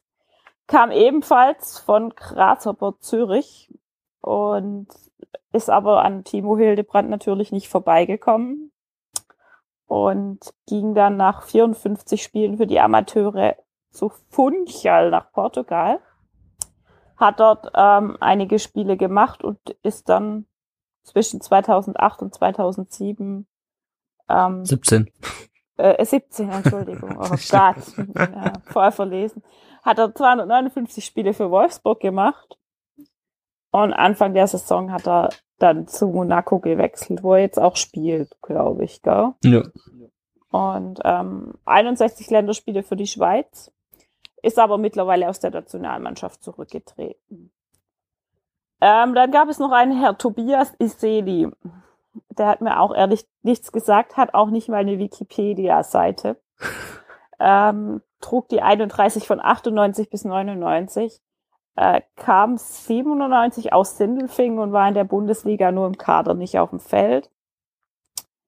Er hat 16 Spiele für die Amateure gemacht und ist dann nach Unterhaching gegangen und ist jetzt in Weil der Stadt Vermögensberater ist auch ein Weg, ne? Ja. Also kann man auch machen dann als nach nach einem Profifußball. Vermögensberater ist ja auch immer so ein Beruf, der jetzt so ein bisschen schwammig ist. Also weiß ja. man ja auch nicht so genau, was da jetzt dahinter steckt. Ne? Ähm, dann hatten wir noch Ludwig Kögel, der trug die Nummer 31 von 95 bis 96. Ähm, er kam nach sechs Jahren und fünf deutschen Meisterschaften 1990 zu uns, blieb bis 96 und wurde da dann nochmal Meister. Er kam von den Bayern, muss ich noch dazu sagen, das hatte ich vergessen genau, dazu genau. zu schreiben. okay, ja, wusste ich jetzt nicht. Ähm, er hat die legendäre Flanke zu Buchballs Meistertor in Leverkusen geschossen. Da werden sich vielleicht einige noch dran erinnern. Ich bin leider ein bisschen zu jung. Später hat er dann in Luzern und Unterhaching gespielt und jetzt hat er ähm, ein Sportmanagementunternehmen Kögel und Partner GmbH mit Sitz in Rothenburg in der Schweiz. Jo, das war's jetzt mal so als Übersicht, Kurzübersicht. Äh, wenn ihr euch das nochmal anschauen wollt, findet ihr auch alle Träger der Rückennummern 31 seit 1995 auf rund um den Brustring.de und auch alle anderen Träger aller anderen Rückennummern ähm, könnt ihr euch dann quasi so ein bisschen Fachwissen aneignen, mit dem ihr dann ähm, beim VfB Kneipenquiz vielleicht glänzen könnt. genau. Ja, also wie gesagt, Spieler der Folge 31 auf dem Blog wählbar. Ja. Würden uns freuen, wenn da viele mitmachen, gell? Ja, wer ist denn für dich der Spieler der Nummer 1, äh, der Spieler der Nummer 31, der Spieler der Folge 31? Ja, also ich denke, da werde ich trotz seiner Karlsruher Herkunft, glaube ich, Berkay Özkan wählen, mhm. weil ich den einfach aktuell auch echt stark finde. Also nachdem, dass er echt auch auf der Tribüne saß und, und ist er jetzt richtig stark zurückgekommen und es ist einfach dann doch auch einer aus der eigenen Jugend, der sich da jetzt ein bisschen etabliert hat und deshalb wähle ich jetzt einfach mal Berkay Özkan, obwohl natürlich so ein Okazaki oder auch dieser äh, Ludwig Kögel verdiente Spieler sind beim VfB. Ja, also Ludwig, der auch irgendwie scheinbar Wiggerl Kögel genannt wurde, habe ich nicht spielen sehen. Ähm, ist mhm. natürlich mhm. ein ganz wichtiger Spieler gewesen. Ähm, und man müsste ihn eigentlich äh, wählen, aber ich entscheide mich trotzdem für äh, Jinji Okazaki, ähm, weil mhm. ich dem eigentlich eine große Zukunft bei uns zugetraut habe. Ähm, ich habe mich richtig gefreut, als der kam ähm, mhm. und habe mich ein bisschen geärgert, dass er immer falsch eingesetzt wurde. Äh, und ich glaube, wenn der richtig eingesetzt worden wäre als Flügelstürmer bei uns, dann hätten wir mit dem noch viel Spaß gehabt. Ähm, dann ist er leider zu Mainz gewechselt, jetzt ist er immerhin englischer Meister mal geworden, aber für mich ist es Shinji Okazaki. Das ist so einer, so wie Ibrahima Traoré, ja. dem traue ich immer noch so ein bisschen nach, weil ich einfach die Art Spieler sehr mag. Mhm, klar. Tja, gut, das war's mit dem Spieler der Folge. Äh, dann kommen wir auch langsam äh, zum Ende dieser Folge. Ähm, wenn ihr uns finanziell unterstützen wollt, dann könnt ihr das jederzeit tun über Patreon oder über PayPal. Patreon ist dann eine äh, monatliche äh, Form der Unterstützung. Bei PayPal könnt ihr uns auch einfach mit einem separaten Betrag unterstützen. Ähm, wir freuen uns über jede Form der Spende und der Unterstützung. Ähm, gerne könnt ihr uns auch sonst äh, weiterempfehlen. Das hilft uns auch viel. Wenn ihr uns äh, ein bisschen Geld dalassen wollt für die Kosten, die wir haben, ähm, dann winken euch zumindest bei Patreon auch gewisse Belohnungen. Ähm, wir haben momentan drei Unterstützer auf dem sogenannten Timo Hildebrand Level. Das heißt, die unterstützen uns mit fünf Euro pro äh, Monat und äh, haben damit äh, als Belohnung gewonnen sozusagen, äh, dass sie in jeder Folge genannt werden. Das sind einmal der Matthias und der Ron und ihr seid neuestem auch dabei der Christoph. Ähm, genau, damit decken wir quasi unsere monatlichen Kosten fürs Hosting ähm, und äh, der Folge und für, also für den für den Serverplatz und für die Nachbearbeitung dieser Folge, damit wir dann ähm, so schön klingen, äh, wie ihr das von uns gewohnt seid. Äh, wir freuen uns auf jeden Fall über jede Form der Unterstützung, sei es Geld, sei es äh, moralisch, sei es durch Feedback, sei es durch Lob. Ähm, wenn wir mal nichts haben, wofür wir das Geld ausgeben können, ähm, wir haben beispielsweise von dem Geld schon ein Mikro für den Ron gekauft, äh, für den Ron, für den Tom. ähm, dann sparen wir das Geld natürlich an und warten, bis, bis wir es einem sinnvollen Zweck zuführen können. Vielleicht äh, einem noch besseren Headset für die Jenny oder so, keine Ahnung. Tippspiel, äh, nee, nicht Tippspiel. Ich meinte jetzt, ich wollte gerade sagen, noch Pizza mit Kakao zum Beispiel. Genau, genau, genau. Das ja, aber darüber dann direkt zum nächsten Programmpunkt Tippspiel. Ähm, da einfach mal kurz die Zwischenstände durchgegeben bei dem Tippspiel RUDB. Ähm, führt gerade der Zauberer mit 198 Punkten. Ähm, dahinter liegt der auch durch Twitter bekannte Ab ans Kreuz mit 192 Punkten. Äh, die Bronzemedaille holt sich im Moment der Georgi Boy. Wahrscheinlich Georgie Boy oder sowas. Georgie Boy wahrscheinlich ausgesprochen. Ich weiß nicht, ich will es auch nicht falsch sagen. Und äh, auf Platz 4 Torode 12. Also bis jetzt ist der Zauberer unser Herbstmeister, um es mal so auszudrücken. Ja, aber ne? sehr nah beieinander. ja, sehr nah beieinander, genau. Ja, ja ich habe gerade schon gesagt, ihr könnt uns äh, auch moralisch unterstützen. Äh, wir äh, freuen uns, wenn ihr uns auf, Pod auf Apple Podcasts, was früher iTunes war, äh, bewertet und rezensiert. Wir lesen auch jede Rezension vor, so auch wie die von M Mania. Der schreibt, die letzte Folge war mal wieder echt spitze. Äh, klasse Folge mit Danny Galm, das war jetzt unsere letzte, rund um den Brustring Nummer 30. Macht weiter so, freue mich auf jede neue Folge. Klasse. Also wie gesagt, wenn ihr uns so schöne Rezensionen schreibt, dann lesen wir die äh, vor. Wir lesen auch nicht schöne Rezensionen vor, natürlich. Wir freuen uns einfach, wenn ihr uns da mit fünf Sternen bewertet. Das hilft uns, äh, besser sichtbar zu sein für andere VfB-Fans. Wie wir auch sichtbar sichtbarer werden für andere VfB-Fans ist, indem ihr einfach Leuten von uns erzählt, sagt's weiter, sagt, redet im Blog über uns, äh, erklärt den Leuten auch gerne, was ein Podcast ist. Ähm, der Christian hat zwar vorhin gesagt, Podcasts sind der heiße Scheiß, aber viele Menschen können mit dem Begriff immer noch nichts anfangen. Ähm, ja. Genau, ihr findet uns äh, natürlich auch weiterhin unter www.rundumdenbrustring.de, äh, wo ihr auch unsere Spielberichte findet und ganz viel weitere Statistiken. Wir sind bei Facebook, bei Twitter und bei Instagram. Äh, bei Twitter rund UD Brustring, da hat's für mehr Zeichen leider nicht gereicht. Und auch auf Instagram findet ihr regelmäßig äh, Bilder von uns. Ähm, den Christian findet man, ähm, ich habe nochmal mit ihm gesprochen, äh, nicht auf Twitter, äh, aber man findet ihn über äh, äh, meinVfB, beziehungsweise man kann ihn halt bei ähm, Podcast dem Podcast hören. Wenn ihr uns Rückmeldungen zu dieser Folge geben wollt, äh, dann könnt ihr das natürlich, wie gesagt, über Facebook und Twitter tun. Ihr könnt uns aber auch eine Sprachnachricht schicken. Und zwar entweder über WhatsApp oder über die etwas datenschützerfreundlichere Variante Telegram. Äh, die Nummer sage ich jedes Mal. Wir hatten letztes Jahr schon, letztes Mal schon äh, zwei ähm, Sprachnachrichten und wir freuen uns natürlich immer, wenn wir noch mehr Feedback bekommen an die 0157 511 08680. Ruft uns an. genau, also wie gesagt, freuen wir uns immer, wenn wir das dann mit reinnehmen dürfen. Wir können die auch gern ohne Namen oder nur unter Twitter Synonym oder so veröffentlichen, genau. wie ihr das dann gerne mögt. Also rein datenschutzrechtlich ist das alles möglich. Genau, und die Handynummern werden natürlich auch vertraulich behandelt. Wir nennen sie nicht hier. nicht, dass ihr dann nachher Anrufe bekommt. Und ja, nee, machen wir nicht. Nein. Höchstens ihr wollt es natürlich, wer weiß. Ja, wir können euch, wir können euch dann auch aus der Sendung zurückrufen. Ähm, Genau. Genau, wir äh, machen jetzt äh, eine Schleife dran an diese äh, Genau. Folge, passend zum zu Weihnachten. Wir müssen mal schauen, ob wir dieses Jahr noch aufnehmen, ob wir es vor der ähm, vor Weihnachten noch mal schaffen, über Mainz und München zu reden. Ähm, ansonsten hören wir uns im nächsten Jahr. Was ihr auf jeden Fall dieses Jahr noch hört, ist unser Interview, das wir mit Kakao geführt haben. Ähm, das ist momentan noch in der Freigabe. Äh, wir können das hoffentlich dann bald auch veröffentlichen. Äh, wir haben, Tom und ich haben uns in äh, Korb mit Kakao getroffen, haben eine ganze Stunde mit ihm reden dürfen. Es war sehr interessant. Ähm, freut euch drauf. Äh, wir haben uns, uns hat es auf jeden Fall viel Spaß gemacht. Ähm, Genau. Ja. ja. Und wenn wir es für Weihnachten nicht mehr schaffen, können wir ja jetzt vielleicht an der Stelle schon mal vorab unseren Hörern schöne Weihnachten wünschen.